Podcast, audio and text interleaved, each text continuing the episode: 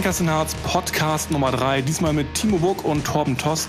Wenn ihr wissen wollt, warum man auf Tour unsterblich ist und wenn ihr erfahren wollt, was alles mit unserem neuen Album Guns Against Liberty auf sich hat, dann bleibt heute auf jeden Fall dran. Viel Spaß!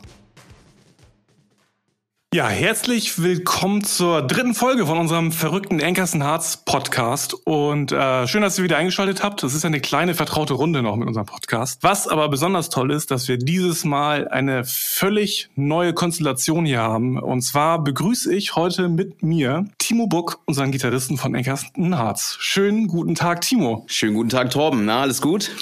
Bei mir ist alles gut. Ich bin ein bisschen aufgeregt, weil äh, die letzten Podcasts haben wir immer schön in die Hände von äh, Manu gegeben. Und und da konnte man sich schön dazusetzen und entweder an meiner Stelle, ich war im ersten Podcast dabei, einfach äh, entspannt auf die Fragen antworten. Und jetzt habe ich schon ein bisschen äh, Druck und ein Verantwortungsgefühl. Ich muss erst mal gucken, ob ich damit klarkomme. Ja, man muss dazu sagen, du bist ja auch der Erfahrene von uns beiden hier, was die Podcasts angeht. Also von daher lege ich das Heft auch in deiner Hand. Also, dann sieh mal zu, dass du gut moderierst. Ja, ich, ich stelle mich auch noch mal kurz selbst vor, weil äh, als Schlagzeuger ist man ja immer eh im Hintergrund und man weiß überhaupt gar nicht, wer reden da jetzt überhaupt. Also ich bin Torben, der Schlagzeuger von Anchors Hearts und ich versuche mich bisschen in den Vordergrund zu stellen. Ich meine, du als Gitarrist bist ja so ein bisschen Aufmerksamkeit und äh, Applaus gewohnt. Von daher äh, ist das für dich wahrscheinlich eine ganz entspannte Session. Ja, also man steht da vorne, aber man kriegt dann auch mal das eine oder andere Bier ins Gesicht. Also von daher ist es auch nicht immer vorteilhaft. Also manchmal wünschte ich mir, ich sitze an deiner Stelle. Ja, das ist schon ganz gut. Gerade wenn man so bei Konzerten ist, wo man, also es kommt selten vor und es, vor allem wird es nach Corona nie wieder vorkommen. Aber es gibt ja so Tage, wo man gar nicht so fit ist und vielleicht auch nicht so viel Bock hat, weil man eine stressige Woche hat oder sowas. Und dann kann man sich da hinten echt entspannt hinsetzen, äh, sein Konzert spielen und kann die anderen machen lassen, weil du kannst dich halt nicht verstecken. Von daher ist es schon richtig, das ist eine ganz entspannte äh, Situation. Um euch noch mal ein bisschen zu zeigen, das habe ich von Manu gelernt, oder euch eine Vorstellung zu geben, wie wir eigentlich hier gerade so unterwegs sind. Ich bin heute bei Timo zu Hause. Wir haben uns das äh, an seinem Esstisch gemütlich gemacht. Und es wurde wieder Zeit für einen Anchors and Hearts Podcast. Und äh, wir wollten euch auch immer mal die Bandmitglieder vorstellen und vor allem die Perspektive auf Anchors and Hearts aus verschiedenen Blickwinkeln mal zeigen. Und deswegen bin ich sehr, sehr froh, dass Timo sich bereit erklärt hat und heute dabei ist. Vielleicht mal so in die äh, Geschichtsbücher sozusagen geguckt und nochmal sozusagen auf den Ursprung zurückgeblickt wenn man sich äh, Angerson Hearts anguckt, seit, äh, seit wann es gibt, wenn man ganz ehrlich ist, ne? also vieles ist auf Manu fokussiert und auch völlig zu Recht, aber die eigentlichen Gründungsväter von Ankerson Hearts sind Timo und ich. Ich glaube, das wissen viele gar nicht. Ja, das stimmt. Das haben wir, glaube ich, auch noch nie so, noch nie so weit kommuniziert. Äh, es ist tatsächlich so, dass, ähm, oder ich fange mal anders an, die beiden Jungs, die erzählten ja schon von den äh, damaligen Bands, die wir jeweils hatten und dass sich daraus Ankerson Hearts gegründet hat. Es war so, dass ich damals in meinem Studio irgendwie schon ein Album für meine oder für Torben und meine alte Band Tiny Weißen fertig hatte. Und äh, ja aus bestimmten Gründen hatte die Band sich dann aufgelöst oder wir haben die Band aufgelöst.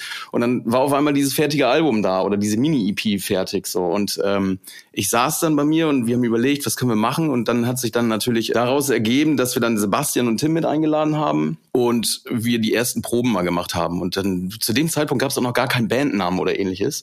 Und dann saß ich wieder bei mir in meinem kleinen Studio im Keller und äh, habe aufgenommen. Und dann sah ich irgendwie diese Astra-Flasche auf meinem Schreibtisch. Und mir ist sofort der Gedanke gekommen, Ankerson Hearts. Passt. War damals auch äh, ziemlich modern für die Zeit. Also das passte gerade in die Zeit. Äh, und somit war auch der Bandname Ankerson Hearts geboren. Also ich weiß es auch noch ziemlich genau, äh, wie das damals ablief, weil, also um nochmal auf die alte Band zurückzukommen, also jede Band ist ja immer auch so, ein, so, ein, so eine Herzensangelegenheit. Und wir hatten auch äh, zu Tiny Weißen Zeiten halt auch echt eine coole Zeit zusammen, muss man sagen, wo man sich dann auch in dem Moment immer nicht vorstellen kann, äh, dass es irgendwie noch mal cooler werden kann. Und äh, wir hatten uns da auch ja ein bisschen was aufgebaut, sage ich mal, mit Tiny Weißen. Ist ja bei, bei jeder Band eigentlich so. Und man hat ja immer das Gefühl, man, man würde mit einer neuen Band noch mal bei Null anfangen. Ist ja eigentlich auch so. Auf jeden Fall waren wir mit äh, Tiny Weißen an einem Punkt irgendwann angekommen, wo klar war, okay, das, das geht, nicht, geht nicht mehr weiter, wir müssen irgendwie eine Entscheidung treffen, so. Und äh, ich weiß noch, dass es damals Weihnachten war. Keine Ahnung, in welchem Jahr, keine Ahnung, 2012 oder so, wo wir die Entscheidung getroffen haben, okay, wir setzen dem Ganzen jetzt ein Ende und veröffentlichen das entscheidende Posting. Mit der Band ist es vorbei. Habe ich gemacht. Und dann habe ich mich ins Auto gesetzt, um zur Family zu fahren und Weihnachten zu feiern. Und da haben wir beide, Timo, nämlich hin und her gesimst, ob es denn eigentlich Sinn macht, weil, wie du gerade schon gesagt hast, du hattest ja quasi schon ein Album im Kasten, irgendwie den Kram zu nutzen und eine, eine neue Band zu starten. Und das haben wir quasi an dem Tag, wo wir unsere vorherige Band beerdigt haben, sage ich mal, entschieden, dass wir weitermachen. Und dann äh, haben wir ein bisschen hin und her gesimst und du hast mir den Bandnamen per SMS geschickt, Enkersen Harz. Und irgendwie ab dem Moment war es auch irgendwie wieder cool, weil unser vorheriger Bandname Tiny Weißen konnte auch kein Mensch aussprechen. Und ab dem Moment hatte ich das Gefühl, okay, wir haben jetzt zumindest einen Bandnamen, den man sich leicht merken kann. Damit können wir irgendwie starten.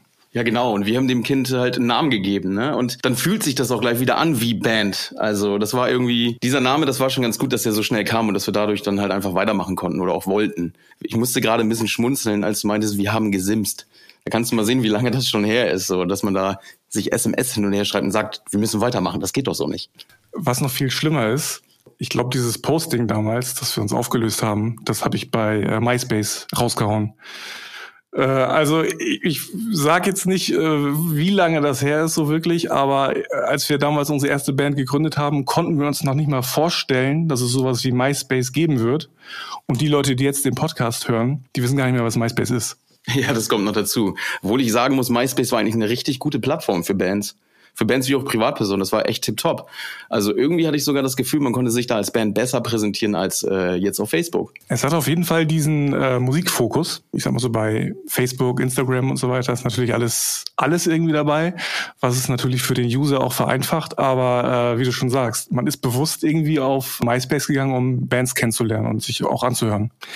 Ja, aber Timo, nochmal so ein bisschen Blick zurück. Das war ja so eine Hauruck-Aktion mit Enkersenharz. Äh, hättest du dir damals ausmalen können, dass wir so ein paar Jahre später jetzt hier sitzen, Podcast machen und äh, darüber reden, was wir so Neues am Start haben, dass wir inzwischen unser viertes Album jetzt äh, rausbringen bei Redfield, muss man auch dazu sagen. Ähm, also ich persönlich konnte mir das damals äh, nicht vorstellen, ehrlich gesagt.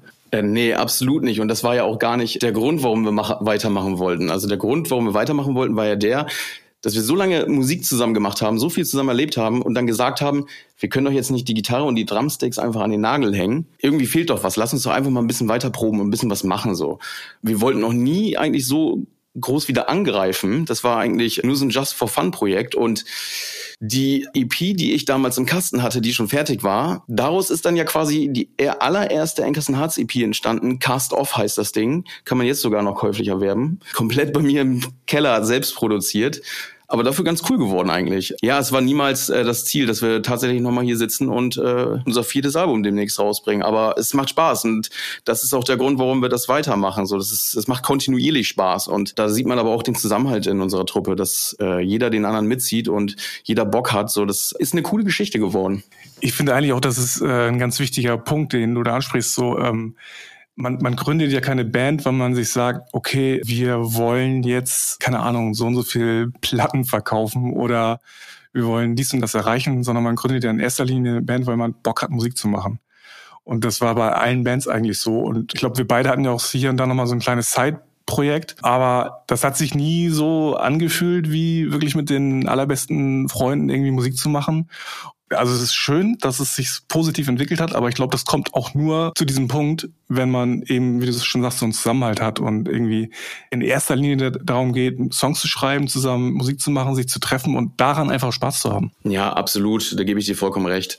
Es gibt so viele Bands, die ähm, die gründen sich einfach, um äh, irgendwelche Ziele zu erreichen. Und da es gibt keine Homogenität in der Band dann so. Und das merkt man auch bei Bands, finde ich. Also es gibt so viele Bands, mit denen man spielt, wo du denkst, oh Mann, ey, ihr habt euch doch nur zusammen getroffen, um äh, irgendwie krampfhaft erfolgreich zu werden. Und das ist für mich der größte Mumpitz, wenn ich das so sagen darf. Also wir haben Glück, dass wir äh, coole Konzerte spielen können, dass wir nette, coole Leute kennenlernen dürfen. Und das ist für mich so das, das Größte am Bandleben. Also rumzukommen, neue, nette Leute kennenlernen und einfach richtig Spaß zu haben mit den Freunden und mit dem unterwegs sein. Das ist einfach, das ist für mich eigentlich das Größte so. Ja, ist echt so. Um das nochmal zu betonen. Also einerseits sind wir die Gründungsväter von Engersen Harz. Das ist ja der eine Punkt. Aber wo ich auch echt oft mit anderen Leuten drüber rede, ist, dass ich ja mit dir zusammen, Timo, am längsten überhaupt äh, schon zusammen Musik mache. Also das geht ja schon in die äh, Jahrzehnte. Erinnerst du dich noch, wie das damals losging? Weil wir haben ja damals auch in unterschiedlichen Bands gespielt und so. Und dann irgendwann sind wir ja quasi aufeinander getroffen und äh, keine Ahnung, es hat sich ja irgendwie so erst entwickelt. Aber kannst du dich an die Zeit noch so ein bisschen äh, erinnern, als das losging? Ja, tatsächlich. Ich erinnere mich aber auch daran, dass du erst äh, sehr negativ gegenüber allen eingestellt warst. Neue Leute kennenlernen, die mit mir Musik machen wollen, das geht auf gar keinen Fall. Und du warst sehr, sehr ja, du warst so der kleine Grumpy irgendwie so. Du wolltest das eigentlich in Wirklichkeit gar nicht. Ja, also ich hatte das ja schon gesagt, es ist ja immer so ein Herzensprojekt und ich war ja halt zu dem Zeitpunkt schon in so einer Band und das hatte ich, glaube ich, im ersten Podcast schon gesagt, äh, weil Simon ja bei euch angeklopft hat, sage ich mal, hat sich das so ein bisschen wie Fremdgehen angefühlt. Aber ähm, ist ja trotzdem was Gutes draus entstanden. Also ich persönlich, wenn ich mich daran zurückerinnere, muss auch sagen, ähm, also ich bin ja bis heute der Vernünftige in der Band. der äh, versucht auch irgendwie vernünftig zu bleiben so und das nicht eskalieren zu lassen.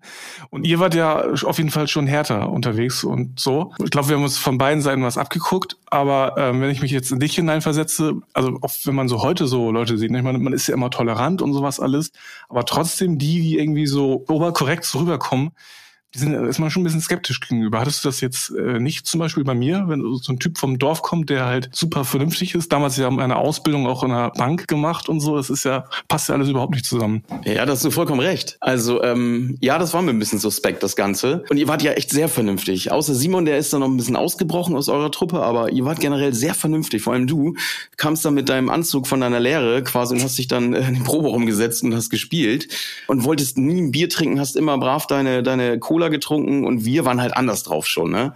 Also wir waren wirklich, äh, ich sag mal so, wir waren in unserer Sturm- und Drangzeit so. Wir hatten richtig Bock, Bier zu trinken. Wir wollten abends losgehen. Und äh, bei euch war das tatsächlich wirklich so, nee, Bier auf gar keinen Fall. Ich muss jetzt erstmal proben. Und das war schon, das war uns schon sehr, sehr suspekt damals. Also das passte überhaupt nicht. Ja, das stimmt. Ich hatte damals so eine Philosophie, dass ich gesagt habe, ähm, warum soll man einfach eigentlich so mal ein Bier trinken? Das bringt überhaupt nichts. Also wenn, dann halt am Wochenende, wenn man irgendwie feiert und so, ein bisschen abstürzen will vielleicht auch. Aber das weiß ich, das war so eine, so eine kleine Richtlinie von mir. Ist doch totaler Quatsch, mal ein, zwei Bier zu trinken. Aber es hat sich äh, geändert, sag ich mal so. Das hat sich durchaus, durchaus geändert, richtig. Äh, generell ist die Einstellung ja nicht verkehrt gewesen von dir. Nur das war so untypisch in der, in der Jugend, wo jeder irgendwie bei jeder Gelegenheit am liebsten Bier trinken möchte. Und du hast einfach immer Nein gesagt. Aber es zeigt ja auch Stärke deinerseits, dass man in der Zeit, wo eigentlich jeder, also in einem Alter, wo jeder irgendwie immer trinken will oder irgendwie eskalieren möchte, dass du da so jemand bist, der da hervorsticht und sagt, nö, das bringt mir nichts, jetzt ein Bier zu trinken. Also es zeigt ja auch Stärke. Ja, so schlimm war es auch nicht, finde ich. Also zumindest ist das nicht in meiner Erinnerung so. Aber äh, gut, dass du dem was Positives abgewinnen kannst. Also, was ich immer noch spannend finde, ist so, ähm, mal so zurückzublicken, wie sich das auch alles so entwickelt hat. Ne? Also wir haben halt irgendwelche Konzerte aus dem Boden gestampft. Wir waren ja auf diesen Elferfäden, 13er Fäden von, von den, von den Abi-Jahrgängen und sowas. Und haben halt ganz viel, ja, do-it-yourself-mäßig irgendwie auf die Beine gestellt und äh, Hauptsache, man kann irgendwo seine Sachen hinstellen und, und Konzerte spielen. Und ähm, ich sag mal so, auch die ersten Touren, die wir so gespielt haben, als wir dann schon in Anführungszeichen etwas erfolgreicher waren, wenn wir uns an die Clubs da erinnern, gerade als wir irgendwie in Spanien, in Italien uns unterwegs waren, das war ja ähnlich so. Da war ja nichts vorbereitet, da haben die Steckdosen nicht funktioniert und so weiter. Und das wäre ja heute alles gar nicht mehr denkbar. Wenn du das jetzt mal so ein bisschen vergleichst, so die Zeit von damals irgendwie spontan irgendwie alles auf die Beine stellen und Hauptsache irgendwie loslegen. Und heute, wo wir bis zum letzten Mikrofonkabel quasi auf der Bühne alles digitalisiert haben und nichts mehr den Zufall überlassen, was findest du eigentlich geiler so? Also was findest du was für dich besser? Oh, das ist tatsächlich echt eine, eine schwierige Frage. Damals war ihnen das egal und da da war diese Professionalität auch noch gar nicht so äh, im Fokus. Äh, man hatte einfach Bock zu spielen und war mit dem zufrieden, was man hatte. So das äh, und heutzutage ist es einfach so, dass wir diese Professionalität wollen, weil wir halt gerne entspannt auf die Bühne wollen und wissen wollen, dass es funktioniert. Und ach, das ist äh, schwer zu vergleichen. Also mh, hm, witziger war es früher auf jeden Fall, weil heute ist alles so durchgetaktet. Aber ich bin heute eigentlich froh, dass wir so ein professionelles Equipment haben und dass es alles funktioniert und dass es alles so organisiert ist. Und ich wollte noch mal darauf zurückkommen, ähm, auf die damalige Zeit, wegen äh, es war nicht so organisiert etc Ich erinnere mich noch genau an unsere allererste äh, kleine Europatournee, die wir gespielt haben. Da waren wir bei unserem, in Anführungsstrichen, Label-Manager. Der äh, wollte mit auf Tour und ähm, der hatte auch alles geplant, jedes Konzert geplant und so. Und wir hatten uns schon mega gefreut, hatten Urlaub genommen und alles. Sind dann darunter mit, äh, mit so einem großen Wohnmobil sind wir damals noch gereist, haben uns ein Wohnmobil gemietet für diese zwei Wochen oder wie lange das ging. Und dann standen wir in dem Büro von unserem Label-Manager und er druckte ernsthaft einen Routenplaner aus. Also es war nicht so, dass man Navi mit hatte, sondern man hat eine Mappe gemacht, in der das ganze Routing ähm, per Papier abgelegt wurde. Und die hat man dann genutzt auf Tour. Das musst du dir mal äh, reinziehen. Das ist mir nämlich gerade so eingefallen zum Vergleich damals und heute. Ja, an die Situation kann ich mich auch noch erinnern. äh, schöne Grüße an äh, Bücher. Vielleicht hörst du das irgendwann mal. Äh, wir waren an Mainz und ähm, Daniel kam dann halt auch sofort mit schlechten Nachrichten um die Ecke. Der meinte irgendwie, ja, wir haben irgendwie zwölf Konzerte geplant und es passt übrigens auch zu diesem ganzen Spontan und so. Es sind halt drei jetzt schon ausgefallen. Oder ich habe von drei noch keine finale Bestätigung. Wie gesagt, ich war ja immer der Vernünftige in der Band und wir hatten das ja auch alles durchkalkuliert. Wie viele Kilometer fahren wir, wie viel Sprit werden wir verbrauchen, wie viel Gagen kriegen wir, die ja alle sehr gering waren. So, das kam halt irgendwie auf jeden Cent an. Und meine Reaktion war halt, okay, dann fahren wir jetzt wieder nach Hause. Dann blasen wir den Scheiß jetzt ab. Weißt du es noch?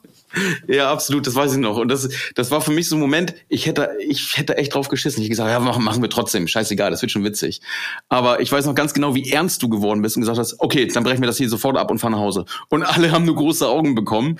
Und Bücher, der äh, hat auf dich eingeredet, meint, Tom, nee, das kriegen wir schon hin. Und ich weiß noch ganz genau, er hatte vom Label noch eine Barkasse zu Hause.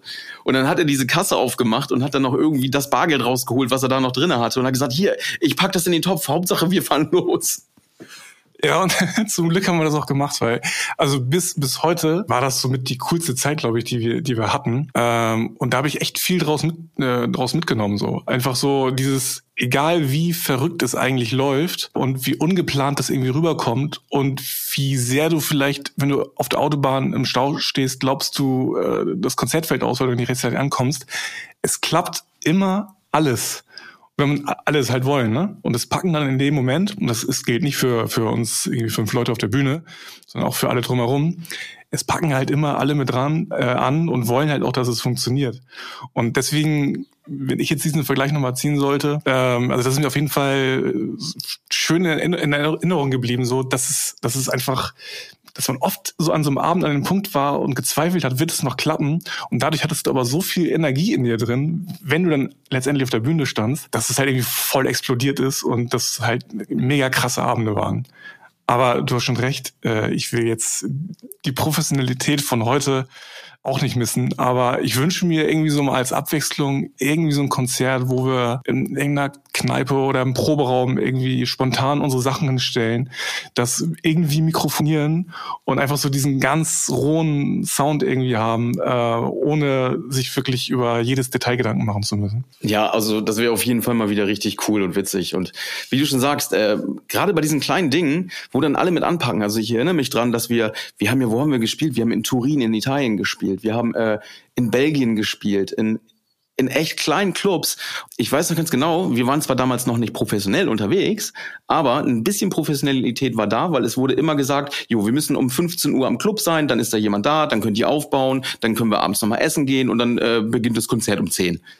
So, Turin ist ein gutes Beispiel. Wir um 15.30 da gewesen, wir schon ein schlechtes Gewissen gehabt, dass wir äh, zu spät sind. Ja, dann war der Club noch komplett dicht. Es war keiner da.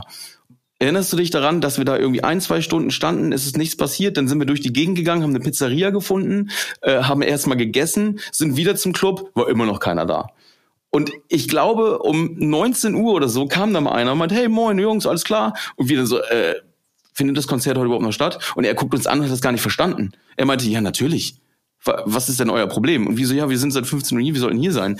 Und immer, naja, das, das passt schon alles. Und dann sind wir doch in den Club und es war noch nicht mal die PA-Anlage da oder ähnliches. Und darauf mussten wir auch noch warten. Also ich glaube, im Endeffekt war das dann so, um 22 Uhr war Einlass und um 12 Uhr oder so haben wir erst gespielt oder so. Aber es war eine grandiose Show, ich erinnere mich da noch voll dran. Das hat echt gefunzt. Die Leute sind richtig ausgerastet. Und ähm, also einmal das war ganz cool. Und dann haben wir so einen Kram halt irgendwie zusammengepackt. Das war auch so, so ein Kellerclub irgendwie, in so einem Gewölbe, also mit so einem Gewölbekeller. Und dann haben die noch nach der Show wirklich noch äh, irgendwie so, ja, so, ein, so eine große Tischreihe aufgebaut und äh, irgendwie nebenan, hast du ja gesagt, war eine Pizzeria und haben halt für alle Pizza geholt und haben wir halt da unten im Gewölbe, Keller halt irgendwie gegessen und dann halt noch gefeiert mit den ganzen äh, Leuten und so. Das, das war mega gut, das stimmt. Ja, und äh, trotz der Umstände etc. waren es grandiose Konzerte und wie nett die Leute einfach da auch im Süden sind. Ne? Also das sagt man ja immer und das hat das eigentlich auch bestätigt. Die sind mega, mega nett, total freundlich, natürlich total chaotisch, aber es funktioniert alles es irgendwie im Endeffekt funktioniert alles und man fährt weiter und freut sich, dieses Konzert gespielt zu haben. Und das äh, ist mir auf jeden Fall in Erinnerung geblieben. Ich weiß noch, als wir dann irgendwann weiter mussten, also wir sind dann ja ähm, von Italien irgendwie rübergefahren nach Frankreich. Ich kann mich nicht mehr daran erinnern, ob wir jemals auf dieser Tour geschlafen haben, weil wir sind oft, oft auch echt ganz früh morgens oder mitten in der Nacht schon wieder losgefahren, weil die Strecken ja irgendwie 500, 600 Kilometer auseinander waren. Und dann sind wir nämlich einmal äh, aus Italien dann auf die Autobahn und ich hatte schon gesagt, da ist, äh, musst du irgendwie Maut bezahlen und so. Und dann kommst du halt nicht an so einer Schranke vorbei, ohne auf die Autobahn zu kommen. Und ich bin da gefahren und die Schranke ging nicht auf. Und dann saßen wir da, ja, was machen wir denn jetzt? Haben, sind rausgegangen, haben da geguckt, hier und da. Und dann sind wir irgendwie, ich glaube, Simon und du, ihr seid raus, habt die Schranke irgendwie hochgeschoben und wir sind halt ohne so ein Mautticket dann rauf auf die Autobahn und dachten, naja, wenn wir irgendwann runter müssen und vielleicht bezahlen müssen, gucken wir weiter. Aber fahren wir erstmal auf die Autobahn. Und dann äh, ging die äh, das Gejuckel los, sag ich mal so. Hey, ohne Scheiß, richtig. Jetzt, wo du es erzählst, erinnere ich mich. Ähm, das war echt witzig. Wir sind einfach komplett, ich weiß nicht wie viel Kilometer, ohne Mautgebühren gefahren und haben einfach die Schranke aufgemacht und sind weitergefahren, ey. Also, aber, und da ist nämlich der Satz geboren, auf Tour ist man unsterblich. Denn das Gejuckel ging tatsächlich noch weiter. Es war nicht nur so, dass wir Maut geprellt haben, sondern äh, ich weiß noch genau, da bist auch du gefahren. Da sind wir durch die Schweiz gefahren. Äh, das ist ja ziemlich bergig, also bekanntlichermaßen in der Schweiz. Und ich habe mich, nochmal zum Thema Schlafen zurückzukommen, ich habe mich in unserem Camper, den wir hatten, habe ich mich in den Gang gelegt und habe da in meinem Schlafsack ein bisschen gepennt. Und es war Todesstille die ganze Zeit. Ich habe geschlafen. Auf einmal höre ich nur irgendwie, wie jemand sagte, oh oh, oh oh, irgendwas ist hier nicht richtig weck Timo mal bitte. Und äh, da war ich halt schon wach und hörte das und dann meinte ich so, was los? Ja, äh, irgendwie hier leuchtet eine Lampe und das stinkt hier auch alles irgendwie ganz komisch. Ich weiß nicht, was ich machen soll. Ja, halt erstmal rechts an, bitte, Torben. Dann sind wir rechts angehalten und das waren irgendwie zwei Dinge. Erstmal hat Torben äh, beim Bergabfahren nicht keinen Gang drinnen gelassen und stand die ganze Zeit auf der Bremse. Das heißt, die Bremsen haben geglüht.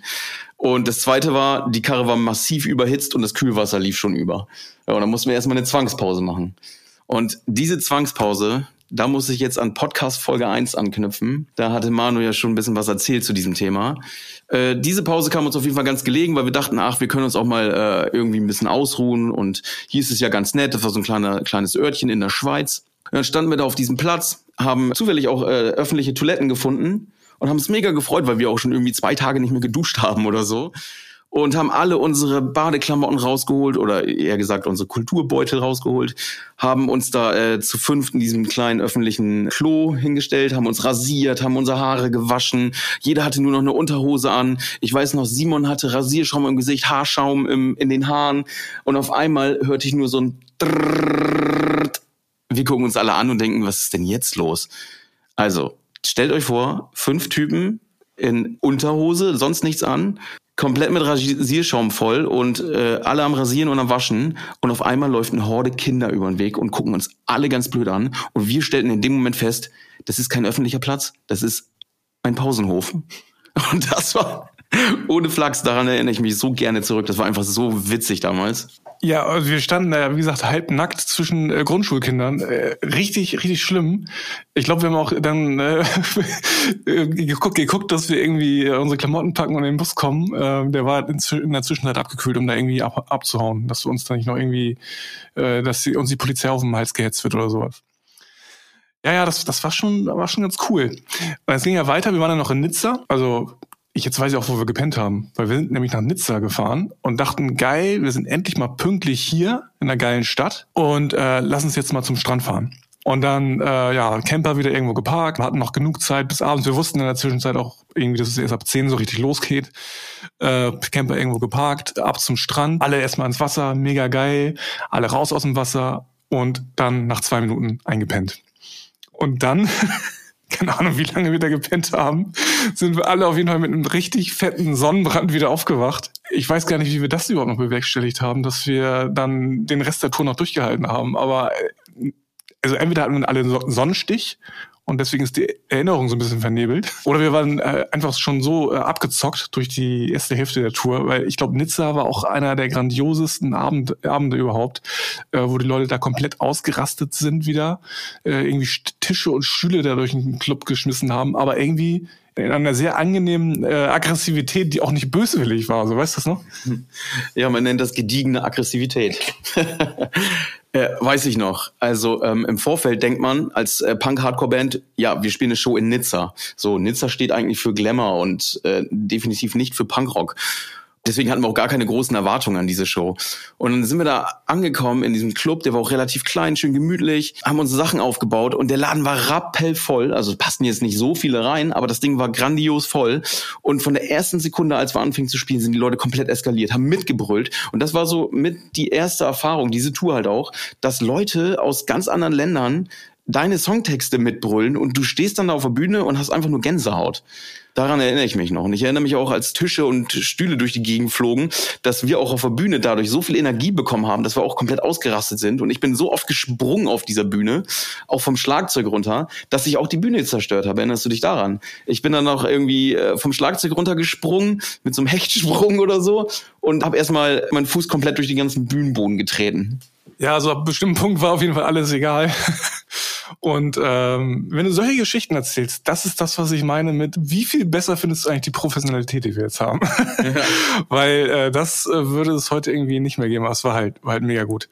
Was ich halt schade finde, das war ja schon so, dass das so die letzte Hälfte sozusagen von der Tour und Nizza war mein letztes Konzert wie wir ja schon gesagt haben, war ich ja der Vernünftige in der Band und ich konnte natürlich nicht versäumen, an der Silberhochzeit meiner Schwiegereltern teilzunehmen. Also habe ich mich in Nizza dann am nächsten Tag, nach diesem krassen Abend, war auch ein schöner Abschluss letztendlich für mich, äh, ins Flugzeug gesetzt und bin äh, nach Hamburg geflogen. Aber die Tour war natürlich noch nicht vorbei. Aber da ich nicht mehr dabei war, musst du jetzt übernehmen, Timo. Ja, das ist kein Problem. Ähm, genau, Torben ist dann weggeflogen und wir haben äh, am Flughafen gewartet, weil äh, ein Kumpel für Torben eingestiegen ist. Mit dem haben wir vor der Tour natürlich auch ausgiebig geprobt und so. Nochmal schöne Grüße an Daniel Ziegler, der damals eingesprungen ist. Ja, der ist auf jeden Fall mit einem anderen Kumpel aus Deutschland dann nach Nizza geflogen und die haben wir dann aufgesammelt. Das erste, was wir gesehen haben von den beiden, waren, dass beide eine Flasche Strohmannkorn in der Hand hatten. Das war schon mal das erste kleine Geschenk aus der Heimat während der Tour. Das war schon mal richtig witzig. So, und dann sind wir ja weitergefahren, ich glaube nach Belgien. Genau, dann hatten wir eigentlich, nee, falsch. Wir hatten eigentlich noch eine Show in Montpellier. Und während der Tour, als wir auf dem Weg nach Montpellier waren, hieß es dann auf einmal, Montpellier ist gecancelt. Und wie so, hm, super.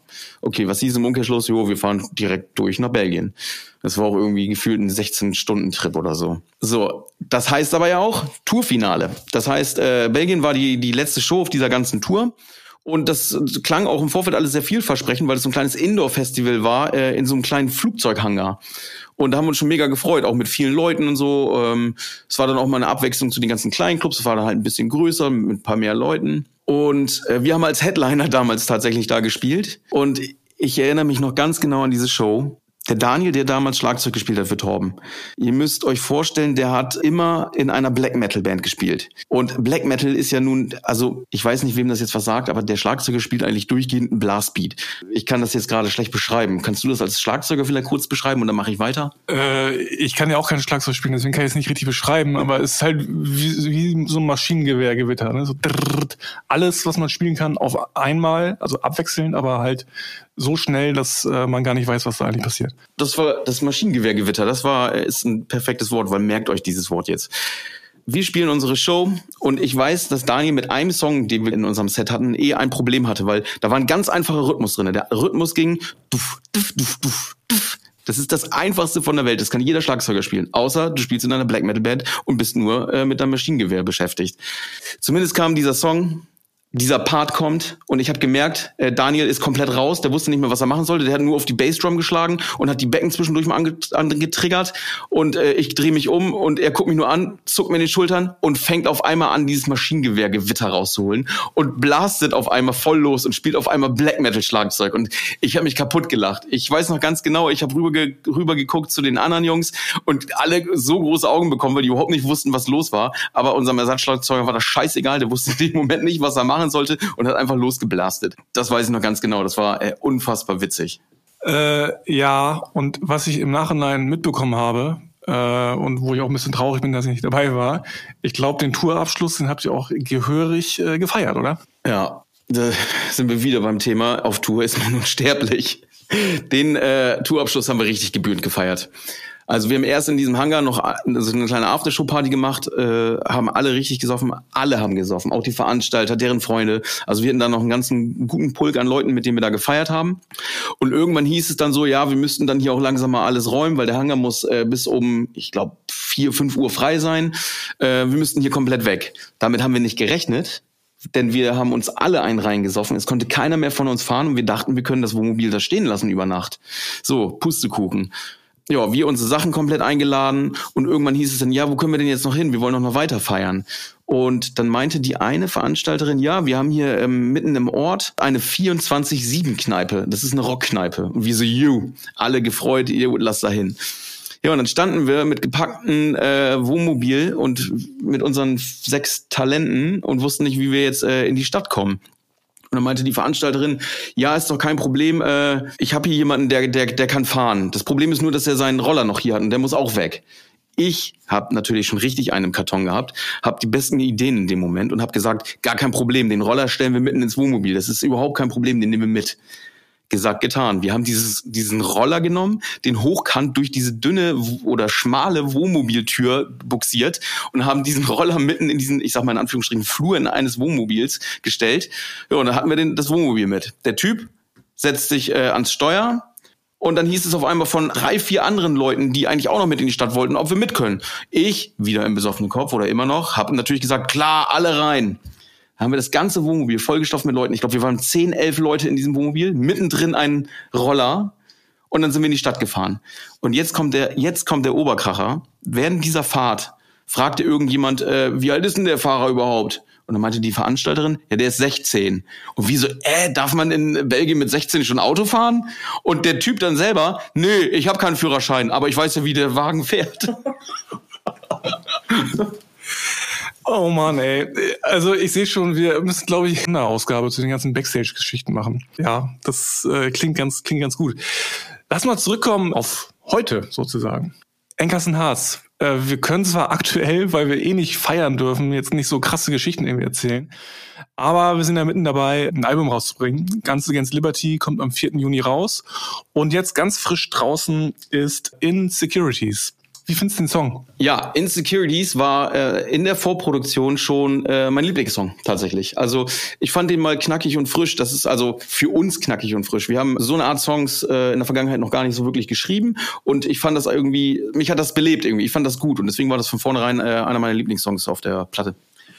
Ja, ich bin ja vom Herzen eh auch Punkrocker und äh, finde den Song auch super. Ähm, und ich freue mich vor allem total, dass äh, Maddie von About Monsters äh, gesagt hat, sie macht da mit. Das ist dann ja auch immer in so einem Produktionsprozess so eine relativ spontane Entscheidung, irgendwie so Features mit einzubringen und so. Aber passt äh, für sie halt echt wie die Faust aufs Auge. Ähm, weißt du noch, wo wir sie kennengelernt haben? Kannst du dich daran noch erinnern? Ja, ziemlich genau. Das war auf dem Bulk Festival äh, in Worpswede. Da ähm, sind die doch eingesprungen für Defy Your Dreams, ganz spontan. Und da haben wir ähm, About Monsters kennengelernt. Und es war wirklich so, als ich die gesehen habe, dass man vor der Bühne stand und dachte, wow, was ist das? Das hat uns allen gleich auf Anhieb richtig gut gefallen.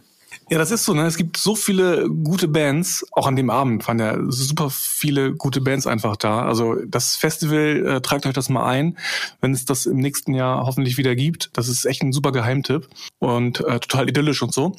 Aber genau das, was du gerade sagst, äh, bei manchen Bands macht das halt echt irgendwie es ist echt so dieser besondere Moment, wo du denkst, ey, die, die pusten gerade irgendwie alle weg und alle um ich, ich weiß gar nicht, woran das, woran das liegt, aber die waren, hatten so viel Power irgendwie. Äh, und Maddie hat halt die ganze Band auch natürlich nach vorne gezogen. Und ich finde, das bringt sich halt auch mega gut in Insecurities rüber so. Und deswegen ähm, auch für alle anderen, äh, die jetzt noch zuhören, guckt euch echt About Monsters mal äh, an bei Spotify und so. Ich glaube, da kommt noch einiges von denen in Zukunft. Ja, ist auf jeden Fall eine, eine Band mit unfassbarem Potenzial. Also gefallen mir richtig gut. Ja, also mega coole Band, About Monsters. Ähm, und was ich cool finde an Insecurities einmal, nochmal mehr, ist, dass wir das mal geschafft haben, wieder ein Video zu drehen, wo wir alle irgendwie quasi wie, wie bei einem Konzert so zusammen hocken können so und äh, abgehen können. Also das fand ich als Situation schon ganz cool. Aber letztendlich war das auch wieder so eine Hauruck-Aktion, was ich ganz cool finde. Also so ein bisschen so wie früher. Ich sag mal so von der Idee bis zur Umsetzung hat es ja auch wieder keine Woche gedauert. Ja, genau. Ähm, ich weiß noch ganz genau, ursprünglich war ein ganz anderes Video geplant für den Song. Ähm, das konnten wir dann natürlich aufgrund der Corona-Maßnahmen oder Regeln nicht wirklich einhalten und dann mussten wir ganz schnell umdisponieren und uns was Neues überlegen. Und das war, wie du schon sagst, wie früher. Man hat eben wie zusammen eben schnell irgendwie eine Idee gehabt man hat was organisiert und man hat's gemacht.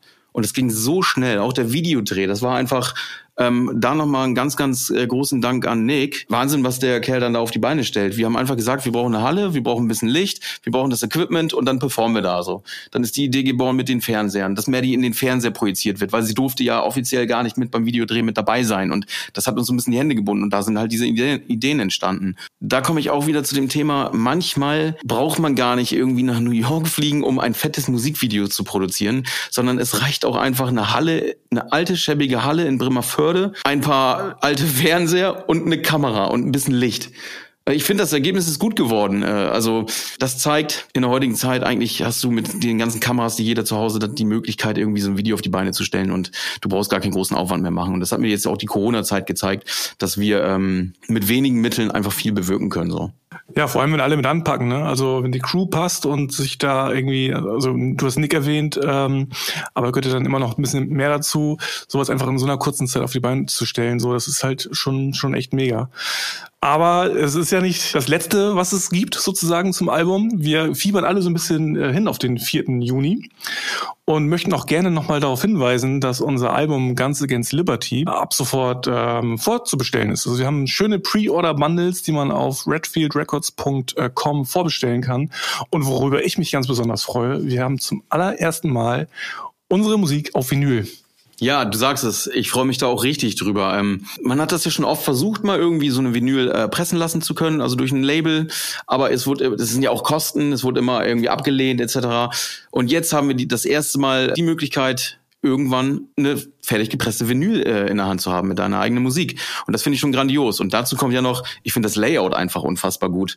So eine rote Schallplatte, also da freue ich mich richtig drauf, die in den Händen halten zu dürfen. Ja, wobei ich mir ich erstmal wieder einen Plattenspieler kaufen muss. Aber allein um so ein Ding irgendwie an die Wand zu hängen und äh, es gibt einfach ja super, super viele ähm, Vinyl-Fans so. Ähm, also ich glaube, es ist schon echt ein Sammlerstück. So, ich freue mich da auch drauf. Und was bei den Bundles, da gibt es auch Shirts dabei und so und übrigens auch so ein ganz exklusives äh, Print, was äh, Manu gemacht hat. Und was wir auch zum allerersten Mal haben, das ist eigentlich unfassbar. Wir machen jetzt schon so lange Musik in unterschiedlichen Bands. Wir haben zum allerersten Mal Hoodies. Wusstest du das? Äh, jetzt, wo du sagst, ne? Wir haben sonst immer nur Zipper gehabt, ne? Ja, aber auch nur einmal und sonst halt hauptsächlich Shirts. Wir hatten mal so die Baseball-Shirts, wir hatten noch mal Windbreaker und so, aber wir hatten noch nie Hoodies. Eigentlich total abgefahren, wenn man drüber nachdenkt, weil das ist ja eigentlich ein gängiges Produkt, ne? Ja, aber da freue ich mich auch drauf und ich mag das Design auch total gerne. Genau, und für alle, die irgendwie Bock drauf haben und sich damit auseinandersetzen wollen und sich uns vielleicht unterstützen wollen mit einer Albumvorbestellung. Wir haben ja bei unserer letzten Single Turn That Page haben wir ja nochmal auf die aktuelle Situation äh, der Live-Kultur- und Eventszene so aufmerksam gemacht, die ja gerade äh, es wirklich sehr, sehr schwer hat. Und deswegen haben wir uns überlegt, dass wir ähm, mit jeder Vorbestellung, die von den Pre-Order-Bundles reingeht, dass wir zehn Prozent von dem Gesamtpreis, der eingeht, äh, an die Organisation Hand for Hand spenden. Die setzen sich für die, äh, für die Leute ein, die in dieser Szene arbeiten und ähm, vielleicht nochmal ein Grund mehr ähm, zu gucken, ob nicht nur unsere Musik gefällt, sondern dass man äh, mit einer Vorbestellung halt auch ähm, der Live-Kultur- und Eventszene was Gutes tun kann. Ja, das ist mir persönlich auch ganz wichtig, weil ähm, vielen von uns geht es eigentlich momentan noch relativ gut. Wir müssen gar nicht so leiden wie die gerade die Leute aus der Eventbranche. Also wir brauchen uns überhaupt nicht beschweren, aber die Leute, die davon leben, denen das, das täglich Brot ist quasi, arbeiten zu dürfen in der Eventbranche, äh, die sind davon wirklich richtig, richtig hart betroffen und deswegen liegt mir das auch ganz am Herzen, dass wir da diese zehn Prozent pro Bundle ähm, abgeben und äh, wir hoffen, dass die Leute wieder auf die Beine kommen, dass sie damit einigermaßen überleben können, denn wir alle wollen genau diese Situation, äh, die wir vor Corona hatten, wieder erleben dürfen, in vollen Häusern Konzerte spielen zu können und die Leute einfach unterstützen dabei. Ja, wo wir gerade dabei sind, so ein bisschen absehbar ist ja das Ende, sage ich mal, dass es vielleicht irgendwann wieder so einen Weg zurück in die Normalität gibt. Was ist denn das Erste, was du machst, wenn es heißt, alle schotten wieder auf, äh, Corona ist vorbei? Ja, ich äh, hast du ja mitbekommen, ich habe mir einen Van gekauft, den ich äh, seit ein paar Monaten schon umbaue.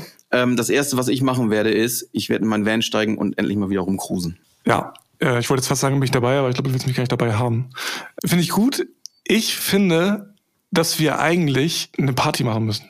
Also wir als Band und alle so, die dazugehören. Weil wir haben äh, erstens, erstens äh, sehen wir uns ja auch super selten. Dass wir uns heute sehen, ist ja auch äh, super selten. Und vor allem haben wir irgendwie fast zwei Jahre Geburtstage verpasst. Ich glaube, es gibt genügend Grund, einfach mal vielleicht im Proberaum oder woanders äh, sich zu treffen und einfach mal wieder zu feiern. Was hältst du davon? Das ist eine richtig gute Idee, Torben. Also finde ich richtig, richtig gut. Gerade mit den Leuten, die man sonst immer um sich hat und dann so lange nicht gesehen hat und das Argument mit dem Geburtstag, finde ich, stimmt. Da denkt man gar nicht mehr so richtig drüber nach, weil da auch das schon so normal ist, dass man solche Tage gar nicht mehr gemeinsam verbringt. Das ist eine gute Idee. Dann lass mal äh, eine kleine Sause machen. In diesem Sinne, wir planen das Event schon mal und äh, werden in einem anderen Podcast darüber berichten. Danke, dass ihr dabei wart und äh, bis zum nächsten Mal. Ciao. Dankeschön, bis denn. Tschüss.